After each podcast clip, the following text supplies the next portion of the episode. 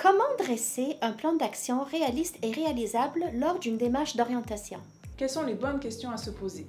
À quoi faut-il prêter attention? S'orienter demande de bien se connaître, de mieux se connaître, de mieux connaître les compétences, les possibilités sur le marché du travail. Et de cibler les compétences que l'on cherche à valoriser ou à acquérir. Pour cela, il faut vous poser les bonnes questions.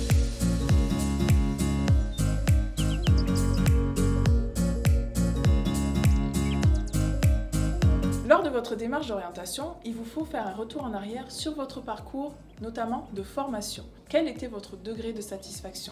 Vous avez deux éléments à considérer. La formation initiale, du primaire, secondaire, collégial, etc. Et la formation continue, c'est la formation que l'on effectue en cours d'emploi. D'autres facteurs négatifs sont également à considérer. Est-ce que vous aviez fait ce choix dû à la pression parentale? Est-ce que vous avez vécu de l'intimidation lors de votre parcours scolaire Un autre point à regarder, c'est la satisfaction lors de vos différents emplois. Évidemment, il y a des emplois que l'on a plus aimés que d'autres. Il existe différents éléments qui peuvent donner une indication de votre niveau de satisfaction pour un emploi donné. Est-ce que ce sont le type de tâches que vous aimiez Des tâches de bureau ou bien des tâches plutôt manuelles est-ce que c'était le contact avec la clientèle? Est-ce que vous aviez un salaire satisfaisant? Est-ce que les conditions, les horaires de travail ou la proximité avec votre lieu de résidence étaient satisfaisantes? Est-ce que vous aviez un bon rapport avec la hiérarchie? Tout cela sont des éléments, des critères qui influencent votre niveau de satisfaction en emploi. Un troisième point que l'on oublie parfois, ce sont les implications extra-professionnelles et extrascolaires. Il existe différents types d'implications. Cela peut être des implications sociales, familiale, sportive, communautaire. Lors de ces différentes implications, vous avez appris sur vous-même, sur vos intérêts, sur vos compétences. Selon vous, quelles sont vos réussites marquantes? Là, on se concentre surtout sur la vie professionnelle. Par exemple, est-ce que vous avez réussi à dépasser votre quota de vente? Un autre exemple, est-ce que vous avez réussi à atteindre une satisfaction du client? Est-ce que vous avez réussi à concevoir et monter un projet? Qui ou quoi vous a le plus aidé à faire ces réalisations? Votre patron, votre persévérance, votre mentor, vos collègues? Donc vous pouvez penser à différents exemples pour dresser une liste de vos réalisations marquantes selon vous. Pensez aussi à ce qui a moins bien fonctionné dans ma vie professionnelle. Est-ce qu'il y a eu une perte d'emploi? Est-ce que le projet que vous avez mis sur pied était tombé à l'eau? Est-ce que vous n'avez pas réussi à avoir l'emploi? Donc vous réfléchissez aussi à Qu'est-ce qui est venu dans le chemin? Ça a été quoi les contraintes? Est-ce qu'il y a eu un conflit? Est-ce qu'il y a eu des problèmes personnels qui sont venus influencer la vie professionnelle? Est-ce que vous n'étiez pas motivé à ce moment-là? Donc, différents facteurs à penser pour qu'est-ce qui n'a pas fonctionné en emploi. Pensez aussi à vos motivations, elles sont essentielles. Donc, vous faites un recul et vous pensez, bon, parmi tout ce que j'ai fait dans ma vie professionnelle, quelles sont les tâches que j'ai vraiment aimé faire? Et que j'aimerais retrouver à nouveau, quel que soit le métier.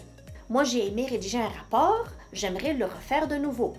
J'ai aimé bouger en emploi, je ressens ce besoin, j'aimerais le retrouver à nouveau. Quelles sont les tâches que vous aviez aimé faire? Mais ça suffit, vous aimeriez passer à autre chose. Ensuite, on se pose la question, quelles sont les tâches que j'ai vraiment pas aimées et que je n'ai jamais appris à aimer? Peut-être qu'elles faisaient partie des tâches que vous aimeriez faire. Mais cette tâche-là spécifique, vous ne l'aimiez pas. Alors il faut regarder tout ça. Et enfin, quelles sont les tâches que vous n'avez jamais faites avant? Je ne l'ai jamais fait avant, mais j'aimerais bien l'essayer. Vos motivations sont essentielles car ce sont elles qui vous mettent en mouvement.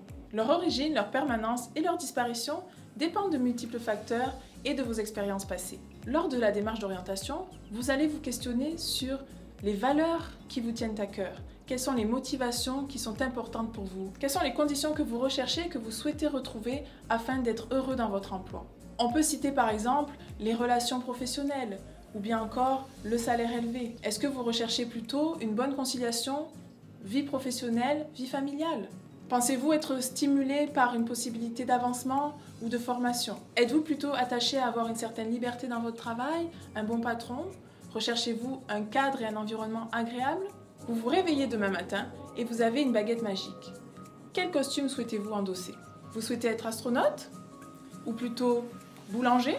Faites abstraction de toute contrainte. Famille, âge, diplôme. Qu'est-ce que vous pensez que vous aimeriez être, idéalement?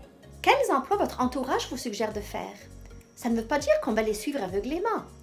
Mais par exemple, quelqu'un qui vous dit Ah, moi je te verrais bien là-dedans. Ou bien toi t'es bon là-dedans, pourquoi tu fais pas ça? Donc vous entendez toutes sortes de suggestions. Ça ne veut pas dire qu'on va les faire, encore une fois.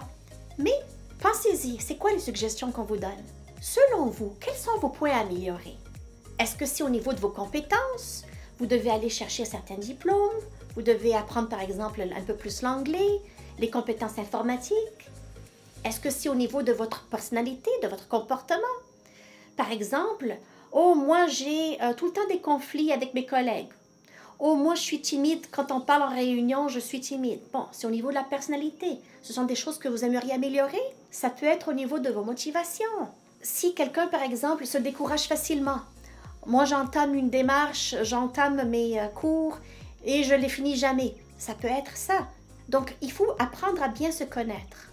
Vous devez songer aussi à quelles sont vos principales contraintes qui pourraient vous empêcher de réaliser votre projet professionnel. Moi, je n'ai pas envie de changer de région. J'ai besoin de rester à Montréal. Je n'ai pas envie de déménager. Un autre exemple, moi, j'ai la difficulté à faire des démarches. Je sais qu'il faut écrire des lettres, il faut faire des appels. J'ai de la difficulté avec ça, ça me décourage. Ce sont des contraintes. Est-ce que vous vous percevez trop jeune ou trop vieux? Donc tout ça, ça peut être des contraintes pour réaliser votre projet. Pendant le processus, il vous faut tenir compte des facteurs de réalité. Avez-vous des enfants? Quel temps souhaitez-vous consacrer à votre retour aux études? Avez-vous un casier judiciaire qui vous empêcherait d'accéder à certains emplois? Avez-vous des contraintes physiques ou psychologiques? Quelle est votre mobilité géographique? Possédez-vous une voiture? Devez-vous emprunter les transports en commun pour vous rendre sur votre lieu de formation ou à votre emploi? Quels sont les préalables requis pour accéder au programme de formation qui vous intéresse? Devez-vous compléter vos études avant d'entrer dans ce programme? Il vous faut également explorer le marché du travail, la réalité du marché du travail. Quelles sont les perspectives d'emploi? Sont-elles bonnes? Sont-elles limitées? Allez-vous facilement accéder à un emploi après avoir fini votre formation? Pensez aussi à votre budget d'énergie. Combien d'énergie j'aimerais investir dans mon projet professionnel, dans mon retour aux études? Donc tout cela, ce sont des choses qu'il faut penser. Donc il s'agit de trouver un point de rencontre entre une activité que vous aimeriez faire et une activité qui vous permettrait d'accéder à un emploi que vous aimeriez faire. Cela va vous aider à dresser un plan d'action réaliste et réalisable. N'hésitez pas à nous contacter si vous voulez en savoir plus sur une démarche d'orientation.